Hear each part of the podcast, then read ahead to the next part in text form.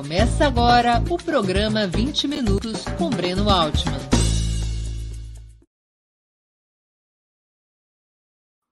Bom dia. Hoje é 7 de junho de 2022, Dia Nacional da Liberdade de Imprensa. Está começando mais uma edição do programa 20 Minutos Análise. Causou polêmica nos últimos dias mais uma decisão monocrática do ministro Alexandre de Moraes, integrante do Supremo Tribunal Federal e relator do inquérito das chamadas fake news.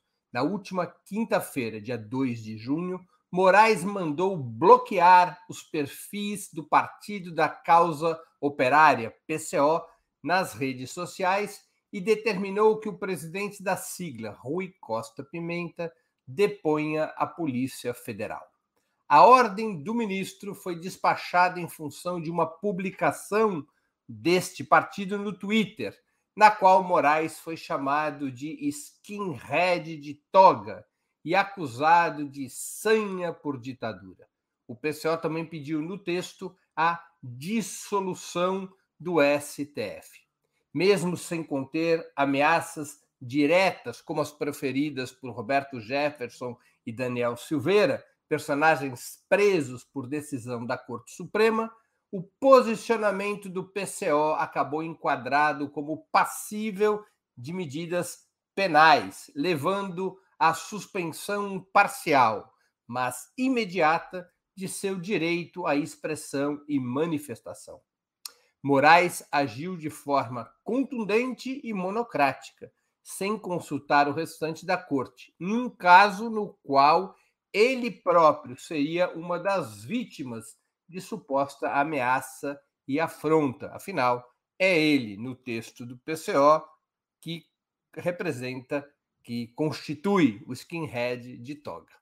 O mais relevante, no entanto, é a condicionalidade que o ministro impôs à liberdade de expressão, dando sequência a outras decisões que reinterpretaram de maneira cada vez mais restrita a relatividade de um direito fundamental inscrito na Constituição.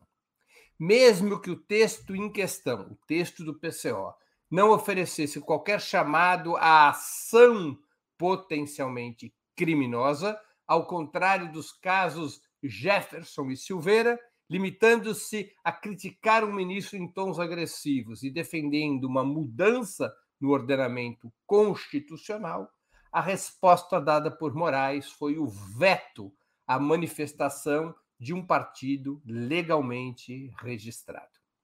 Não é à toa que a Associação Brasileira de Imprensa, a ABI, ainda que criticando a posição do PCO, que propõe a dissolução da Corte Suprema, ainda que criticando essa posição, a ABI rechaçou a censura prévia estabelecida contra as redes sociais desse partido. A discussão que se abriu de fato não diz respeito ao mérito do que pensa ou deixa de pensar o PCO, do que publica ou deixa de publicar. Mas se o STF ou qualquer de seus integrantes monocraticamente tem o poder de coibir a liberdade de expressão, ainda por cima, em caráter preventivo.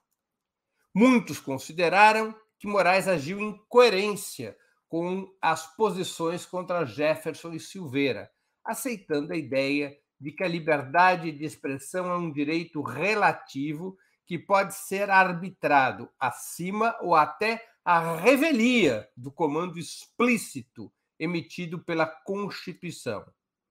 Essa arbitragem poderia ocorrer a partir de decisões do STF.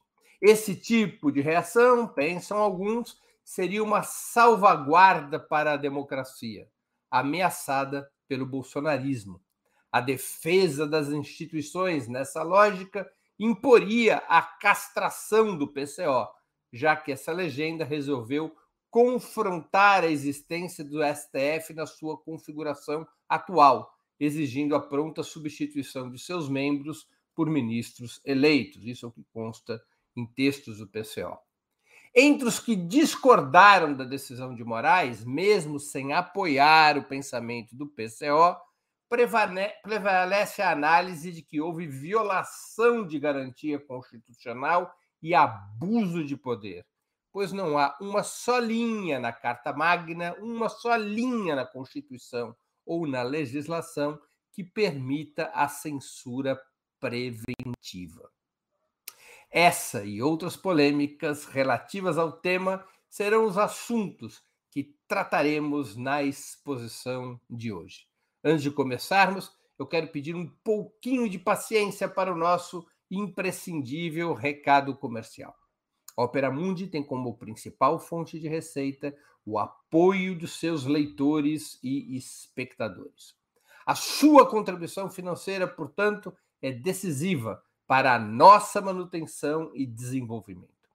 Há cinco formas possíveis de colaboração. A primeira delas, você pode se tornar assinante solidário de Opera Mundi em nosso site, com uma contribuição mensal permanente. Basta acessar o endereço operamundi.com.br barra apoio. Eu vou repetir, operamundi.com.br barra apoio. Segunda forma de contribuição, você pode se tornar membro pagante de nosso canal no YouTube. Basta clicar na opção Seja Membro em nosso canal nessa plataforma. Essa opção, Seja Membro, está bem diante dos seus olhos nesse momento. Clique em Seja Membro e escolha um valor no nosso cardápio de opções. Terceira forma de contribuição. Durante a transmissão de nossos vídeos, você poderá contribuir com o Super Chat ou o super sticker. Normalmente, apenas as perguntas acompanhadas pelo super chat ou feitas por membros pagantes de nosso canal no YouTube são lidas e respondidas durante o programa ao vivo. Quarta forma de contribuição. Se você estiver assistindo o programa depois da sua transmissão, portanto, nossos programas gravados, poderá contribuir com a ferramenta Valeu, valeu demais, estipulando um valor de sua vontade e possibilidade. Essa ferramenta, valeu, valeu demais, funciona exatamente como o Superchat, mas quando você estiver assistindo os programas gravados. Quinta forma de contribuição. A qualquer momento, você poderá fazer um Pix para a conta de Opera Mundi, de qualquer valor que julgue adequado. Nossa chave nessa modalidade, nossa chave no Pix é apoie operamundi.com.br. Eu vou repetir. Nossa chave no Pix é apoie.operamundi.com.br. A nossa razão social é última instância editorial limitada. Além dessas cinco formas de colaboração, lembre-se sempre de dar like, de clicar no sininho e de compartilhar nossos programas com seus amigos e nos seus grupos. São ações simples e gratuitas que aumentam nossa audiência e engajamento, ampliando também nossa receita publicitária, tanto no site quanto no YouTube.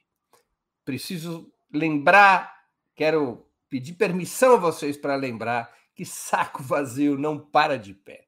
Opera Mundi não é uma igreja, mas ela depende, como uma igreja, do dízimo pago por seus leitores e espectadores. São vocês que podem nos permitir seguir adiante, melhorando sempre o serviço jornalístico que prestamos e apresentamos. Tenhamos sempre claro que não existe outra maneira de enfrentar fake news que não seja o jornalismo de qualidade. Apenas o jornalismo de qualidade garante que a verdade esteja acima de tudo. Vamos ao trabalho. A Constituição brasileira, no inciso 9 do artigo 5, que trata dos direitos fundamentais, o artigo 5 trata dos direitos fundamentais, esse inciso 9 foi taxativo, fez com que a Constituição brasileira fosse taxativa sobre a liberdade de expressão, tornando irrestritas a atividade intelectual, artística, científica e de comunicação, independentemente de censura ou licença. Está assim explícito no inciso 9 do artigo 5. São muito específicos os mecanismos restritivos ou punitivos estabelecidos pela própria Constituição ou pela legislação para os casos nos quais é, se considera que possa haver abuso da liberdade de expressão, violando outros direitos constitucionais. Esses mecanismos dizem respeito a racismo ou outras formas discriminatórias, a ameaças concretas e factíveis contra a segurança pública, a apologia do nazismo, a manifestações que sejam tipificadas como injúria, calúnia e difamação. Não há qualquer comando constitucional que coíba a propaganda em favor da mudança da ordem constitucional, mesmo das cláusulas pétreas, ou a crítica, ainda que em termos agressivos, aos agentes públicos. Tampouco há proibição de que se defenda a adoção de outros regimes políticos, à exceção do nazismo, o nazismo, a proibição de propaganda do nazismo está tipificada por uma lei de 1989. Tampouco está proibido que se, que se difunda a necessidade dessas mudanças ocorrerem através de rebelião popular ou até da insurreição armada. A propaganda dessas ideias não é proibida. Muito menos, repito, existe previsão de censura prévia, isso é, previsão de cancelamento ou tutela da liberdade de expressão de determinado indivíduo ou coletivo, mesmo nos casos mais extremos, como o de prisão. Quem está preso continua com o direito constitucional de se expressar através de entrevistas à imprensa, de cartas e de quaisquer outros meios que não firam a segurança carcerária além das restrições específicas já citadas, a linha demarcatória de constitucionalidade da liberdade de expressão e manifestação é a violência. Todo mundo é livre para criticar, defender ou apresentar quaisquer ideias, segundo a nossa, a nossa Constituição.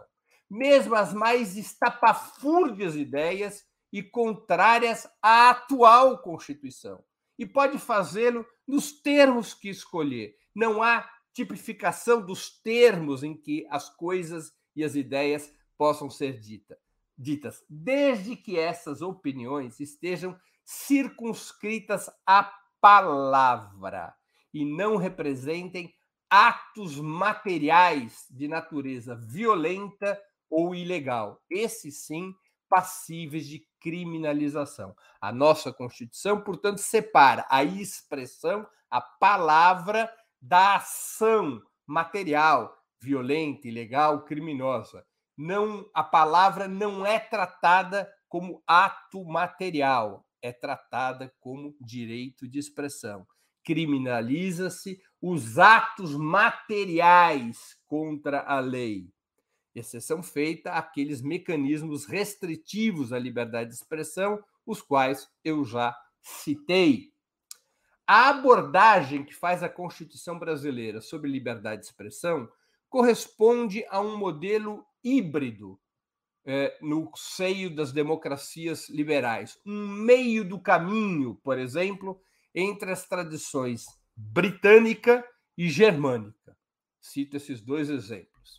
No Reino Unido, mais até do que nos Estados Unidos, a liberdade de expressão é praticamente absoluta. Quase nenhuma manifestação individual ou coletiva pode ser criminalizada. Apenas fatos materiais, atos concretos são categorizados como crimes. Os delitos imateriais, nos quais apenas se emprega a palavra, a expressão, por mais graves que sejam, são alvos somente de processos cíveis, ou isso é, processos que levam a multas e indenizações, sem qualquer possibilidade de supressão preventiva ou punitiva do direito à livre manifestação e expressão.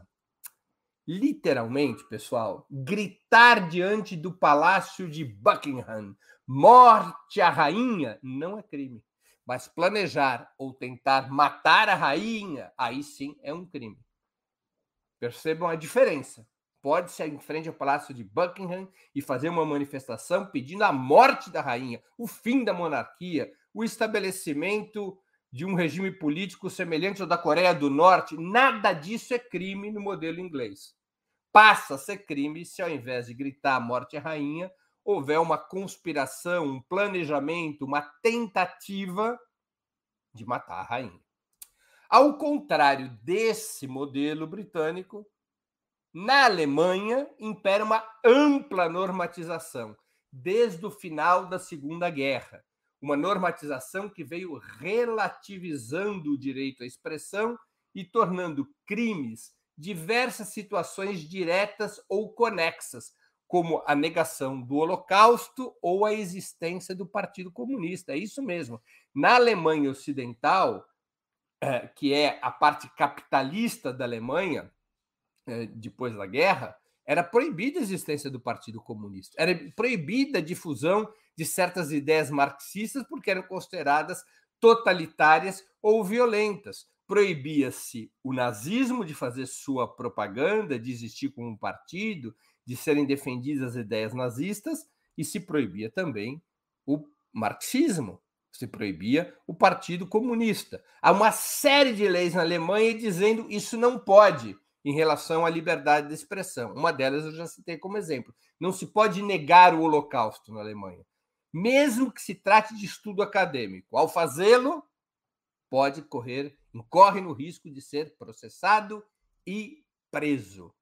Não foi por acaso que, tem, que tenha nascido em solo germânico a famosa teoria do domínio do fato, própria de uma escola de direito que persegue a criminalização para além da materialidade delitiva, isso é, para além do fato criminoso concreto e provado. Vocês devem se recordar que a lei do domínio, a teoria do domínio do fato foi usada no julgamento do chamado mensalão contra o ex-ministro José Dirceu. O que, que vem a ser essa teoria? Que uma pessoa pode ser condenada mesmo que não haja provas de que materialmente ela participou de um crime. Basta que ela esteja num determinado, numa determinada posição na, na hierarquia que se torne plausível ou que se torne é, razoável a, constatação de que ela, mesmo sem ter participado de um crime, necessariamente deveria saber que esse crime foi cometido ou necessariamente teria que ter passado por essa pessoa a autorização para o cometimento de um crime. Do ponto de vista teórico, significa uma escola de direito que não se apega à materialidade do crime, que aceita a criminalização de fatos imateriais. Essa é a lógica do modelo germânico, que é diferente do modelo britânico, para citar dois exemplos bastante distintos. O caso brasileiro é híbrido nem cá, nem lá. Na hibridez brasileira, especialmente nos últimos anos, com a crescente polarização política, foram se multiplicando situações de arbitragem e se fortalecendo o papel do STF na regulação, caso a caso, da liberdade de expressão. Quem é que não se lembra, pessoal, que em 2018, com Lula preso, durante a campanha presidencial, o presidente da Corte Suprema lhe negou o direito de ser entrevistado pela Folha de São Paulo e o jornal espanhol É o País, sob a alegação de que isso poderia perturbar o processo eleitoral. Vocês estão lembrados disso? Não havia qualquer previsão constitucional ou legal para uma decisão desse tipo.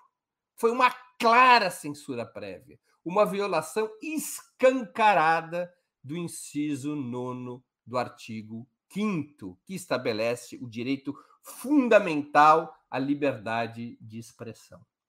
Mais recentemente, a criminalização da palavra se voltou contra o bolsonarismo, na guerra contra as fake news e as exacerbações orais dos neofascistas, através do enquadramento um tanto forçado dos casos Silveira e Jefferson, em leis que supostamente permitiriam prender, para manter a analogia, quem gritasse morte à rainha ou morte ao ministro do STF, ainda que não fossem apresentadas provas de que estivesse em curso qualquer plano ou conspiração para assinar, assassinar quem quer que fosse. Estabeleceu-se a regra de que gritar morte à rainha, morte ao ministro do STF, passa a ser, por si só, uma ameaça factível e, portanto, criminosa. Mas naqueles casos, nos casos de Daniel Silveira e Roberto Jefferson, houve inegavelmente ameaças de agressão física, ainda que abstratas, a cidadãos e funcionários do Estado. O caso do PCO é um perigoso salto adiante na arbitragem.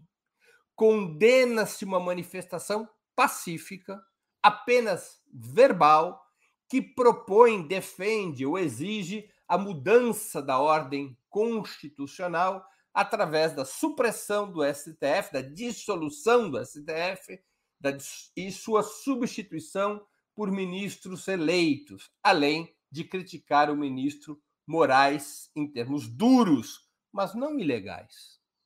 Não há nenhuma previsão legal de que não se possa tratar com ironia, sarcasmo, agressividade, indignação quaisquer agentes públicos. Não há qualquer previsão legal a esse respeito. Onde está escrito, além do mais, que não se pode pedir ou reivindicar a alteração do regime político, total ou parcialmente, como fez o PCO, concordemos ou não com o PCO? Onde está escrito que não se pode reivindicar ou pedir a alteração do regime político? Onde está determinado que membros da cúpula do judiciário não podem ser criticados ou até atacados verbalmente? Se a maioria do STF mudasse de humor político, mas não de critério, fora Bolsonaro também poderia ser criminalizado, ainda mais por ser o ex-capitão um presidente eleito. Chamar o atual presidente de genocida poderia, então, levar à suspensão das redes sociais de partidos legais que assim o fizessem? Por que criticar, em termos eh, agressivos, o ministro da Corte Suprema é crime e atacar o presidente da República, não? Mudou o humor do STF e passará a ser crime também atacar o presidente da República? Quem pede a dissolução do STF comete crime diz Alexandre de Moraes. Mas o mesmo não vale para quem deseja substituir o presidencialismo referendado em 1993 pelo voto popular por um parlamentarismo disfarçado? Por que é crime propor a dissolução da Corte Suprema e não é crime propor a dissolução do presidencialismo? Faço essas perguntas para que pensemos juntos sobre as consequências da relativização do direito de expressão e a naturalização de que o STF possa estabelecer normas alheias à Constituição ou até vetadas pela Constituição, como é o caso da censura prévia. Houve um momento, vamos lembrar disso, pessoal, houve um momento no qual se naturalizou a Lava Jato com uma ampla maioria da sociedade conduzida ao vale-tudo na luta contra a corrupção, cega para a utilização da justiça como ferramenta de combate político, com o objetivo de derrubar um governo legítimo e impedir o retorno ao Planalto do líder da legenda que comandava aquele governo. Agora, estamos suscetíveis de sermos novamente levados no bico, mas dessa vez para enfrentar o bolsonarismo, aplaudindo ministros que aparentemente estão nessa trincheira da luta contra o golpismo, mas que pisoteiam direitos fundamentais duramente conquistados. Vale a pena isso? É uma pergunta. Esse aval ao arbítrio judicial, no desespero de se deter o neofascismo, tem conduzido à hipertrofia da Corte Suprema e à alteração de partes substantivas da Constituição, como eu busquei provar nos exemplos citados. A irrestrita liberdade de expressão e manifestação, afinal, é fruto da luta secular dos trabalhadores, especialmente a partir do momento no qual a burguesia se tornou uma classe contra-revolucionária, ainda no século XIX, e por todos os meios passou a tentar conter a mobilização e a contestação do proletariado.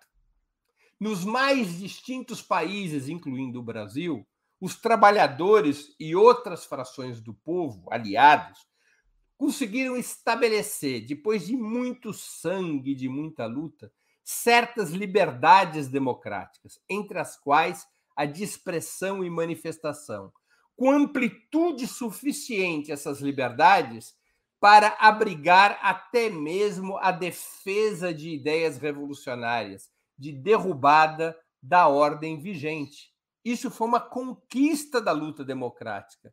Criar as condições, ter o espaço político, ter o direito garantido de propor, inclusive, a supressão da democracia burguesa e, a, e o estabelecimento de um Estado socialista e de o fazê-lo por métodos revolucionários. Isso foi uma conquista dos trabalhadores, ter esse direito inscrito em várias constituições. Seria razoável aceitar o revisionismo constitucional que está se desenhando, cedendo ao argumento de que vale tudo para afastar o bolsonarismo, até mesmo retirar ou reduzir liberdades que são essenciais para as forças que pretendem transformar profundamente o país? Alguns argumentam que seria ingenuidade imaginar que o Estado sob o regime democrático burguês ou qualquer outro tipo de regime, iria facilitar a vida de quem tem a intenção de subvertê-lo. Evidentemente que não. Não se pode ter essa ingenuidade. É outra questão. A questão é: vamos aplaudir ou ficarmos paralisados quando a defesa da ordem irrompe contra direitos indispensáveis às classes trabalhadoras, tornando-nos assim cúmplices do retrocesso? É essa a questão. Vamos silenciar quando esses direitos fundamentais são pisoteados, aparentemente em, nobre, em nome de uma causa nobre, ao menos no seu início. Agora, uma causa já não tão nobre, porque se volta a canhoneira do STF à esquerda. Analisemos o tema de um ponto de vista mais estrutural. Aprofunda-se a contradição entre o desenvolvimento capitalista e a democracia, mesmo a democracia liberal, seminalmente burguesa. As classes dominantes, particularmente nos países periféricos, precisam fechar os espaços de soberania popular e restringir a liberdade de contestação à ordem, pois a sua hegemonia, a hegemonia das classes dominantes, está paulatinamente perdendo qualquer base material, ou seja, está perdendo a capacidade de satisfazer aspirações de parcelas consideráveis da sociedade a um padrão razoável de vida e renda. Nesse processo de perda da base material da sua hegemonia, os donos do dinheiro impulsionam, em articulação com seus agentes políticos e jurídicos, um reequilíbrio das relações de poder, fortalecendo o sistema de justiça, no qual sua influência independe de voto e se cristaliza pela própria seleção natural da sociedade de classes. Vocês sabem quem são os integrantes do sistema de justiça, do Ministério Público, das cortes superiores. São, em geral, homens brancos, ricos, da elite do país porque somente esses, praticamente, é que têm as possibilidades de acesso via concursos. São concursos que exigem dedicação integral aos estudos, são concursos que exigem ter frequentado, ter frequentado faculdades de direito nas quais, em geral, apenas a elite tem acesso e assim por diante. Fortalecer o sistema de justiça, que não depende de voto, significa utilizar a seleção natural da sociedade de classes aquela que faz com que só os ricos pertençam ao comando do sistema de justiça, para, através desse sistema de justiça classista, manter o controle do comando do Estado, comando que pode, poderá vir a ser perdido pela ruína da base material no qual se apoiava antes a hegemonia burguesa. Nós assistimos esse fenômeno no episódio do chamado Mensalão, apelido dado à ação penal 470, que praticamente decapitou a direção do PT e o primeiro governo Lula. Eu estou aqui me referindo ao fenômeno da, do reequilíbrio de forças, da utilização da, do, do sistema de justiça como instrumento político, do chamado lawfare. Nós voltamos a presenciar esse fenômeno na Operação Lava Jato, que custou ao país a derrubada de uma presidente legítima, que custou a prisão ilegítima de um ex-presidente e a ascensão do neofascismo. Nós agora vamos aceitar a judicialização da política como se fosse um lavajatismo do bem, pois, em nome da luta contra Bolsonaro, deveríamos sacrificar os direitos que o bolsonarismo ameaça eliminar? Vamos sacrificar a liberdade de expressão, aquela que é ameaçada pelo próprio bolsonarismo, porque é necessário sacrificar esse direito para poder combater o bolsonarismo através do STF? Um pouco contraditório, não? Não. Não se trata de defender ou atacar as posições adotadas pelo PCO. Reafirmo isso mais uma vez. Eu não penso assim, a ABI não pensa assim, muita gente não pensa assim. O problema está em aceitar ou não a supressão ou limitação de direitos fundamentais que tantas vidas e sacrifícios nos custaram e que são esses direitos decisivos para a luta das classes trabalhadoras. Muito obrigado pela atenção. Antes de continuarmos, eu aproveito para pedir novamente que vocês contribuam financeiramente com Ópera Mundi. Lembrem-se, há cinco formas de contribuição. A primeira é a assinatura solidária em nosso site, operamundi.com.br barra apoio. Eu vou repetir, operamundi.com.br barra apoio. A segunda é se tornando membro pagante de nosso canal no YouTube. Basta clicar em Seja Membro e escolher um valor no nosso cardápio de opções. A terceira é contribuindo agora mesmo com o Super Chat ou o Super Sticker.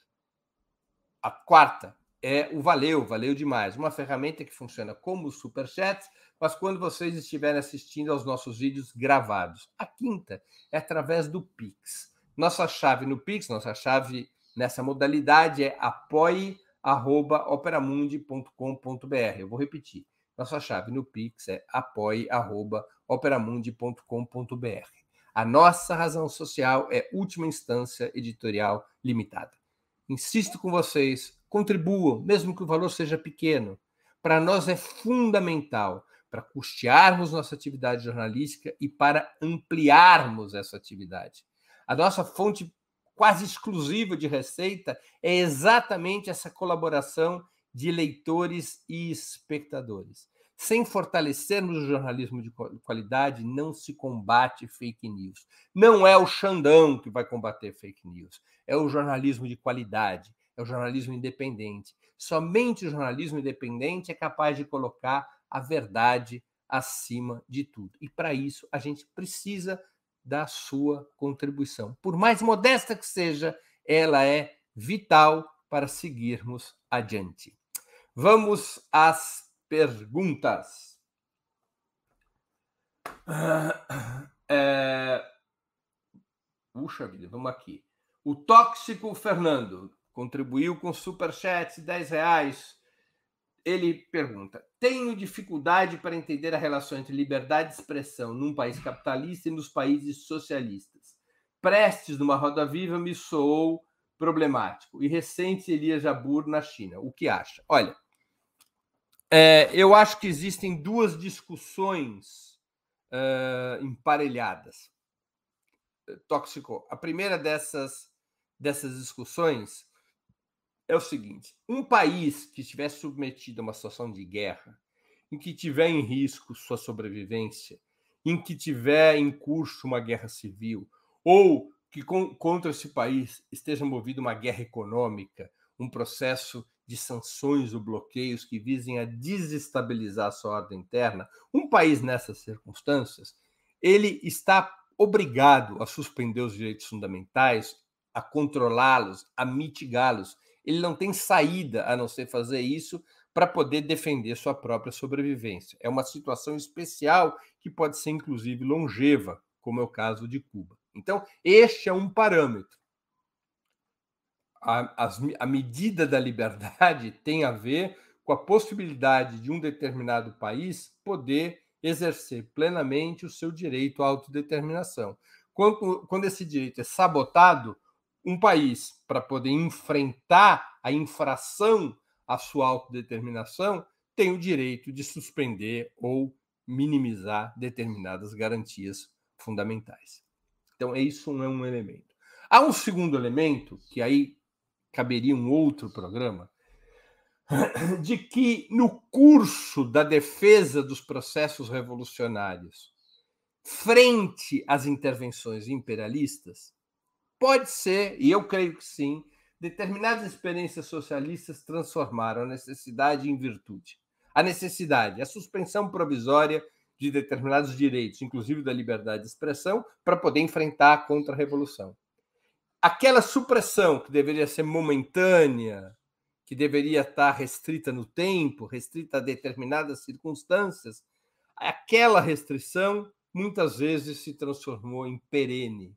E essa, e essa redução da liberdade de expressão acabou depois se, se mostrando um problema grave, porque facilitava o ambiente de burocratização, é, reduzia a crítica, e a crítica é fundamental para o desenvolvimento dos próprios processos revolucionários e assim por diante. Isso aí já é um segundo elemento que deve fazer parte de um balanço crítico das experiências socialistas. Então, é dessa maneira que eu te responderia, tóxico Fernando.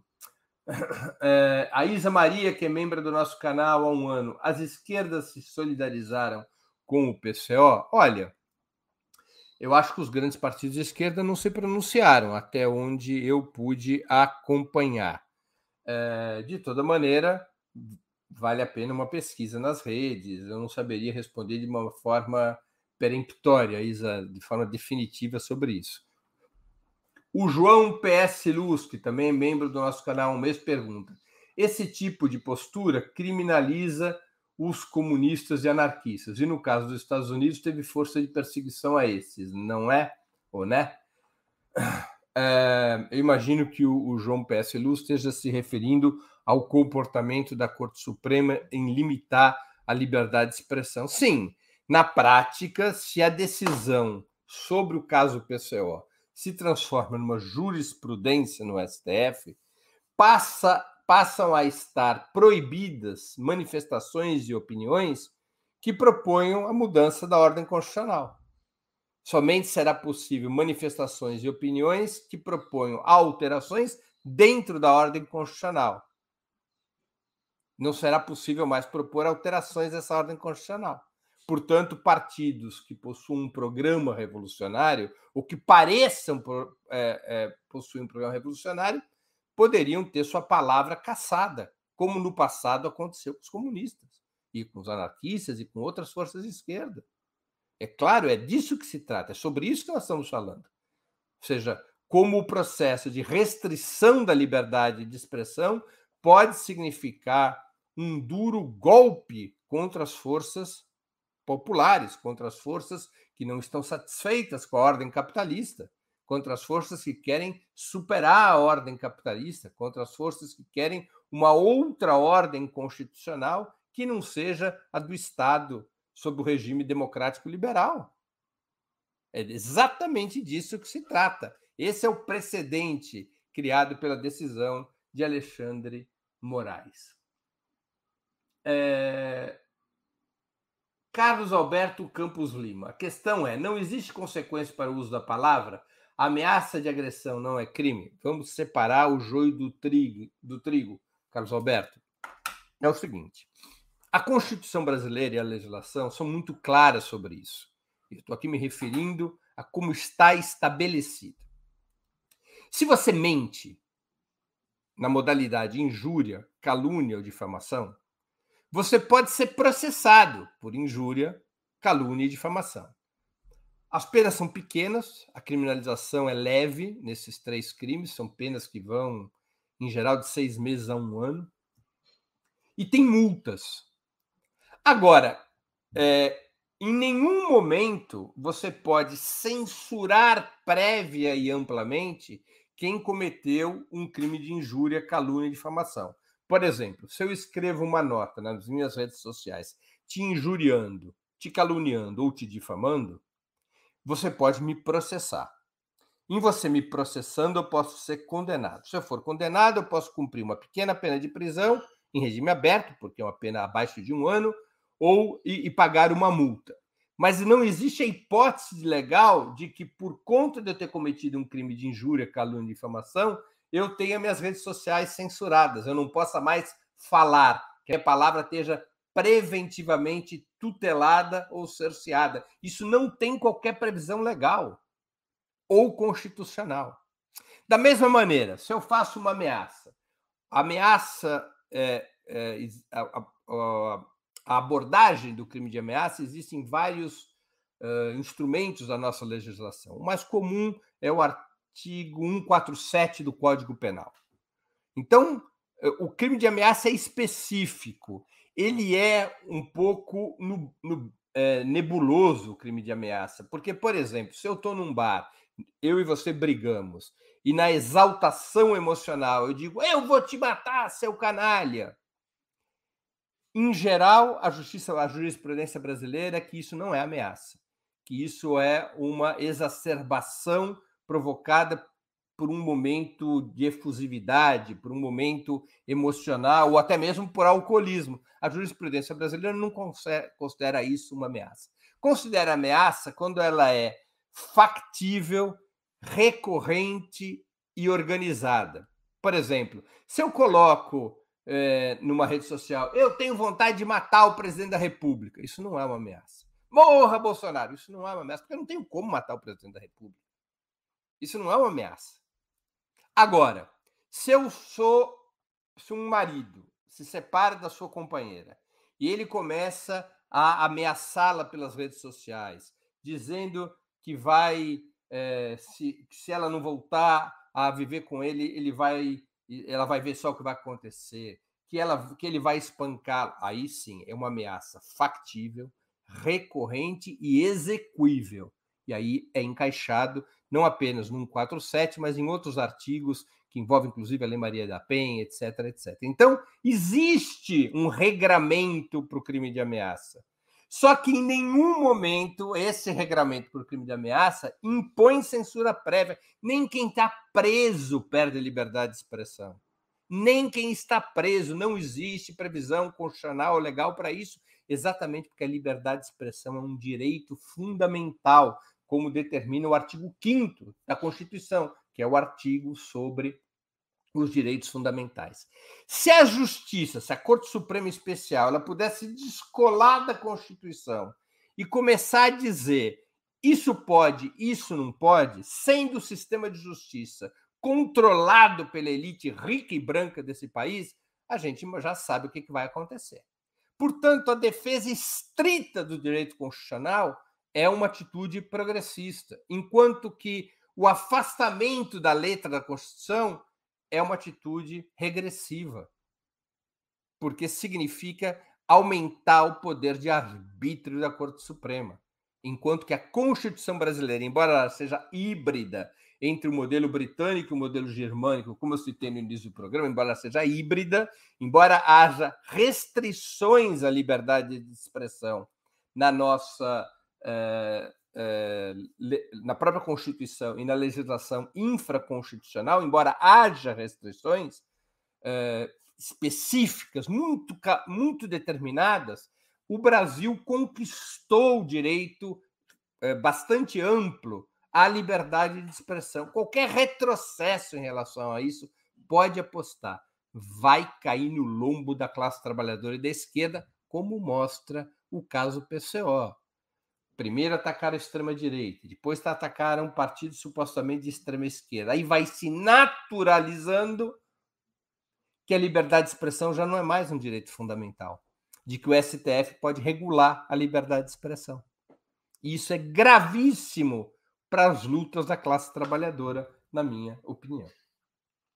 O Wagner Momesso, que contribui também com super chat. Obrigado, Momesso e sirva de exemplo a outros, pessoal. Vamos contribuir bastante para ajudar a gente a avançar.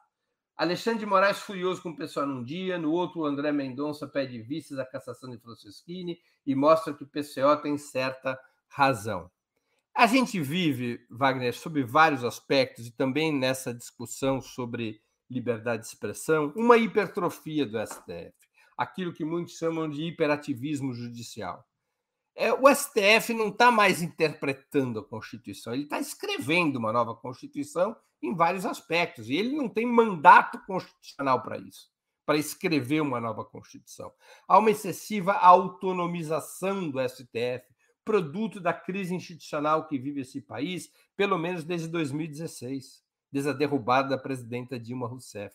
É claro que há uma é, com, com, entre aspas, lá, uma anarquia institucional no país, no qual a luta por hegemonia saiu do terreno eleitoral, do terreno do voto, que é o pacto principal da Constituição de 88, e passou a ser conduzida em vários outros espaços, inclusive permitindo golpes de Estado, como o de 2016. Então, a gente vive uma situação de fortíssima crise institucional. Por isso que tem essa situação de vale tudo, para cá, para lá, e que vai limando certas liberdades democráticas conquistadas a duras penas pelo povo brasileiro. É... Robson Silva, Monarque quis o partido nazista e foi punido. Ele estava errado, então? Boa pergunta, Robson. Deixa eu aqui. Deixa eu aqui fazer uma observação é, nós temos que separar duas coisas. Ninguém está proibido pela Constituição brasileira de propor uma mudança da própria Constituição e das leis. Então, a Constituição brasileira, a legislação brasileira tem uma lei específica, que é uma lei, se minha memória não me traz, de 1989, que proíbe a apologia ao nazismo, a simbologia nazista e a organização do partido nazista. Então, quem organizar um partido nazista, quem carregar símbolos nazistas, quem fizer apologia do nazismo, está cometendo um crime pela nossa legislação. Tá bem? Então, isso é um ponto. Agora, a nossa Constituição não proíbe que as pessoas se expressem, se manifestem, propondo uma mudança da lei. Ou seja, propondo inclusive a mudança da lei que proíbe o nazismo. Não, não é proibido isso, são duas coisas diferentes. Não se pode violar a lei que proíbe a apologia ao nazismo, mas também não se pode violar o direito das pessoas proporem uma mudança dessa lei pelos canais institucionais.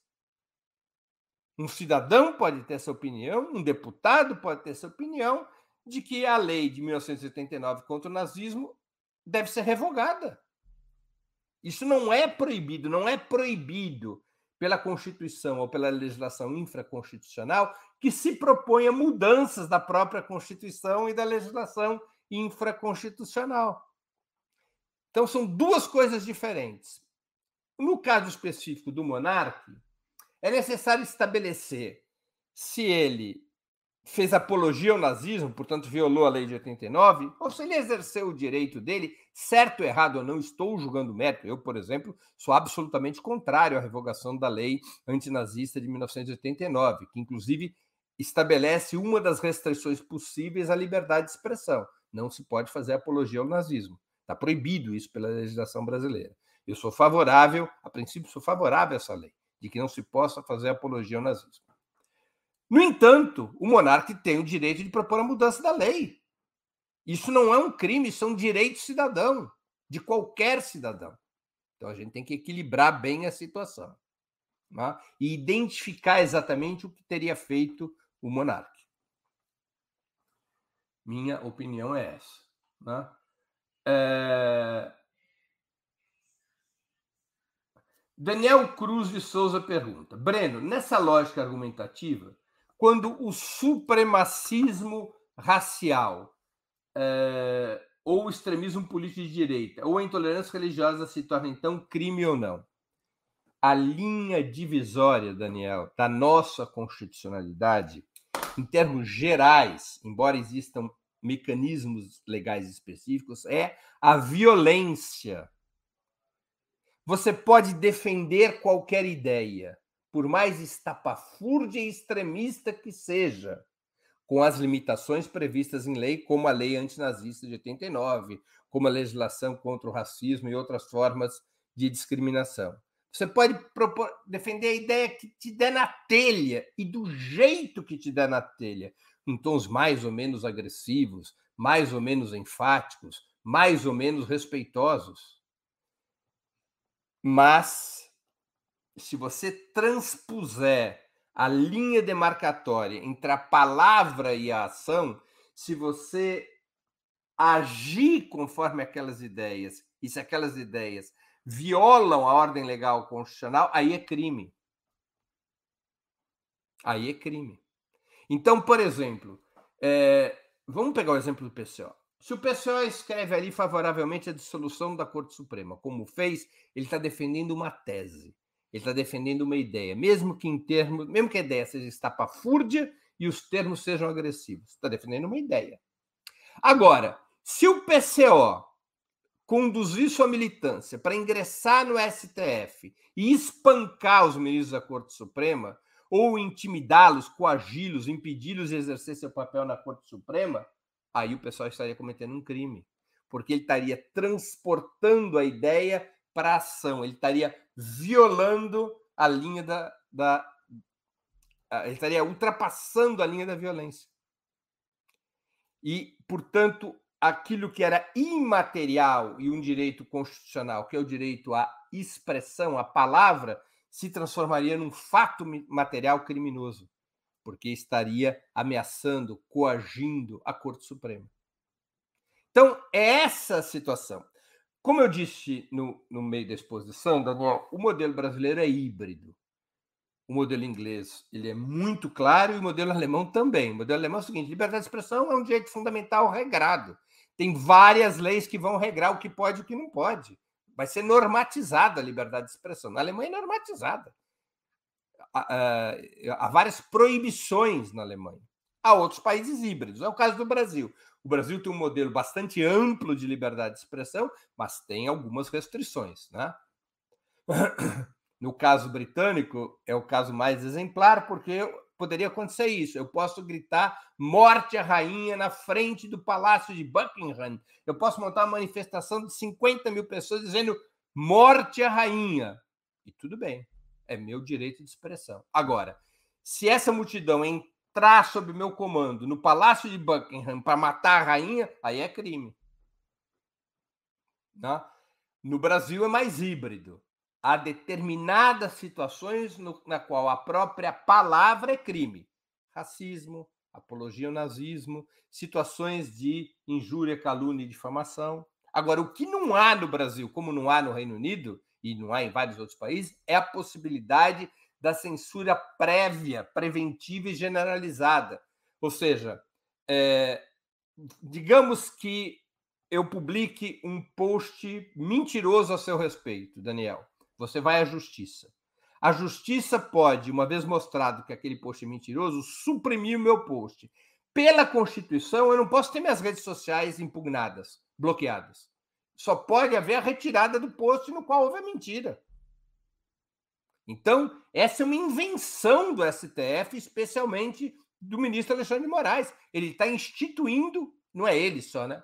Houve outras decisões anteriores. Está instituindo ou reinstituindo a censura prévia ou preventiva e generalizada em relação a quem está pontualmente acusado, é, justo ou injustamente, de ter é, cometido um determinado crime de expressão crime de opinião.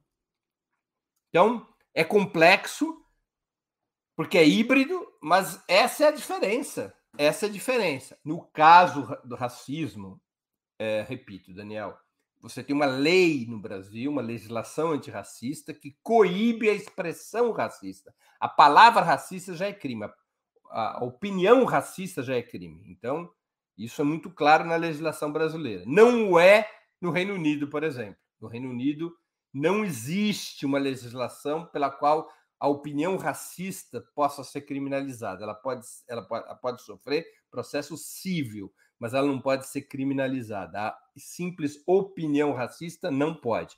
Atos racistas são criminalizados no Reino Unido. Por exemplo, se eu é, contratei um determinado funcionário porque era branco, excluí um outro porque era negro, crime. É, se um determinado funcionário na mesma função tem um salário maior do que outro, um, salário, um funcionário branco tem um salário maior que um outro funcionário que é negro, crime. É, e assim por diante. Então tem que ter atos materiais. Isso é no Reino Unido. O Brasil não. O Brasil criminaliza a opinião racista. É um caso específico. O Brasil também criminaliza a apologia ao nazismo. É a tal lei de 1989 a qual me referi. Né? Mas fora estes casos, o Brasil não criminaliza a opinião. São os dois únicos casos em que o Brasil criminaliza a opinião de mérito. Fora isso, há a criminalização, embora muito leve, da injúria, calúnia e difamação.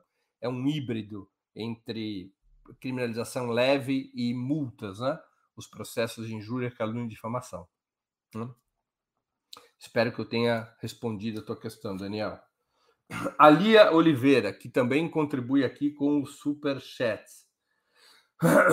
Mas propor a legitimidade da existência do nazismo não seria, obviamente, naturalizar assassinato, tortura e segregação? Ali Oliveira contribui com mais um superchat. Estaria o PCO propondo nova carta ou testando massas e instituições em sua atual capacidade de revolução socialista? Eu vou começar pela segunda questão tua, Lia.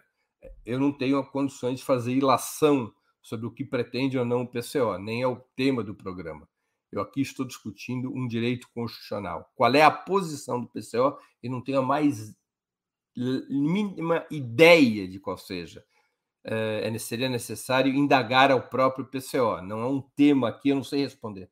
Eu, qual, qual, é a intenção, qual é o cálculo, não faço mais, não tenho mais vaga ideia. Sobre a sua primeira pergunta, é assim: é, propor a legitimidade da existência do nazismo não seria, obviamente, naturalizar assassinato, tortura e segregação? Olha, a gente tem que separar as coisas tem que separar as coisas. É, ser contra a lei de 1989, que criminaliza a apologia ao nazismo, é um direito constitucional de todo cidadão. Nenhum cidadão brasileiro está obrigado a, a estar favorável a uma determinada lei. Você é obrigado a cumpri-la, mas você não é obrigado a concordar com a lei. E você tem, portanto, o direito de procurar os meios legais necessários para mudar a lei. Isso é um direito sobre qualquer lei do Estado brasileiro. Você pode ser a favor da monarquia, você pode ser a favor de qualquer coisa, você tem o direito, isso faz parte das liberdades democráticas. Tá? Outra coisa é o mérito. Eu acho que quem propõe a anulação, a revogação da lei de 89 que criminaliza o nazismo é, pode estar ajudando a apologia ao nazismo e pode essa própria pessoa ser um apologista do nazismo. Mas isso não elimina o direito de propor a mudança da lei. Porque se isto for eliminado especificamente para o caso da lei é, de, contra a apologia ao nazismo, pode ser eliminado em relação a qualquer outra lei é diferente do que as chamadas cláusulas pétreas da Constituição. As cláusulas pétreas da Constituição, elas proíbem o parlamento de alterá-las. Somente uma nova constituinte pode alterar determinadas cláusulas pétreas da Constituição, entre elas os direitos fundamentais, tá? incluindo da liberdade de expressão, que está sendo alterada subrepticiamente pelo STF, como eu busquei mostrar no programa o parlamento não pode alterar essas cláusulas pétreas, mas isso não retira das pessoas o direito de propor sua alteração, até porque as pessoas podem propor uma nova constituinte para alterar essas cláusulas pétreas. Então, nós temos que separar a posição de mérito que as pessoas tenham em relação a qualquer assunto do direito delas de expressarem é, uma reivindicação pela mudança da lei e da ordem constitucional. Essa separação é fundamental para as liberdades democráticas. Senão, nós vamos naturalizar no nosso sistema judicial é, que a, o direito à opinião é apenas a opinião majoritária, ou seja, a opinião formal e legal. Quem estiver fora dessa opinião não pode falar, que é o que o ministro Alexandre Moraes fez com o PCO. Vocês são favoráveis à dissolução do STF? Não podem falar. Se vocês são favoráveis ao STF, pode falar. Ah, vocês não são favoráveis? Não pode falar. Ele vai des, des, discriminando, determinando quem pode ou quem não pode falar a partir do mérito da opinião. Esta é a armadilha antidemocrática da qual, na qual nós não podemos cair, porque começa com a criminalização do PCO propondo a dissolução do STF, em seguida vai passar é, a, a outros escalões, porque vai se naturalizando o direito de conceder direito de opinião apenas aqueles que aceitam, apenas aqueles cuja opinião está nos termos majoritários ou está nos termos é, aceitos pelo STF. É esse o grave problema. Também a Lia tem uma terceira pergunta, e depois eu passo para a última do dia. Estamos aqui passando da uma hora já. Lia Oliveira, não se poderia alegar injúria, calúnia e difamação, não só dirigidos a pessoas físicas, mas também jurídicas? Sim, você pode processar as pessoas é, também quando elas é, incorrem em injúria, calúnia e difamação. Agora, é, os agentes públicos têm um tratamento diferente, contrário. Os agentes públicos estão sujeitos a, uma, a um escopo mais amplo de críticas. Né? A Jaqueline Terry, que contribuiu também com o Superchat. Obrigado, Jaqueline. Breno, quem estaria acima do STF para julgá-los? no ordenamento brasileiro, ninguém. Como disse um célebre jurista português, o STF brasileiro é o mais poderoso do mundo. Não há nenhuma Corte Suprema tão poderosa quanto a brasileira e, infelizmente, está se naturalizando, até mesmo na esquerda, que já foi vítima dessa hipertrofia do STF, está se naturalizando uma hipertrofia cada vez maior, porque olha-se para o STF se chega à conclusão de que eles estão combatendo o bolsonarismo. Então, se eles estão combatendo o bolsonarismo, pau na máquina podem fazer o que quiserem. E isso é gravíssimo para as liberdades democráticas. Isso é gravíssimo para as liberdades democráticas, como ensina a nossa experiência histórica. O Cadu Lacerda. Pessoal, essa é a última pergunta do dia. Também contribuiu com o Superchat. Cadu, a liberdade de expressão do jornalismo é uma das primeiras vítimas em conflitos. Fácil de entender na quente, não é igual na híbrida? Sim, eu concordo plenamente com você. Em situações híbridas é um pouco mais complexo, mas a liberdade de expressão e de imprensa, é... ela sempre está em risco. Ela está em risco no Brasil. Essa arbitragem do STF, exemplificada na decisão de Moraes contra o PCO, demonstra que há uma mudança de patamar, há uma tentativa de mudar o patamar constitucional a um revisionismo constitucional em curso, pelo qual a liberdade de expressão passa a ser arbitrada em função do mérito da opinião e não do direito à expressão. Isto é gravíssimo, porque é uma tentativa da Corte Suprema, ou pelo menos deste ministro da Corte Suprema, de parametrizar a liberdade de expressão em função da opinião hegemônica que ele representa, que é a opinião da burguesia branca racista desse país. Ou alguém tem dúvida disso? Mesmo que circunstancialmente contra o Bolsonaro. Interessa às classes trabalhadoras a mais irrestrita liberdade de opinião, expressão e manifestação, como disse o célebre líder revolucionário russo Vladimir Lenin. Pessoal, com essa resposta ao Cadu Lacerda, eu encerro o programa de hoje. Eu queria agradecer muito a audiência, em especial a quem contribuiu com Superchat, com Super Sticker, quem se tornou membro pagante do nosso canal no YouTube, ou quem contribuiu através uh, uh, do Pix. Enfim, queria agradecer muito a todos. Uh, creio que é um tema muito relevante, muito relevante, e vocês sabem, como eu sempre digo, sem vocês, nosso trabalho não seria possível. E sem vocês, nosso trabalho não faria sentido. Bom dia a todos e a todas, um grande abraço. Para assistir novamente esse programa e a outras edições dos programas 20 Minutos, se inscreva no canal do Opera Mundi no YouTube. Curta e compartilhe nossos vídeos, deixe seus comentários. O jornalismo de Opera Mundi é mantido com o seu apoio. Faça uma assinatura solidária em www.operamundi.com.br. Com um pequeno valor mensal, você nos ajuda no desenvolvimento de um jornalismo independente e de qualidade. Obrigado pela audiência e até a próxima.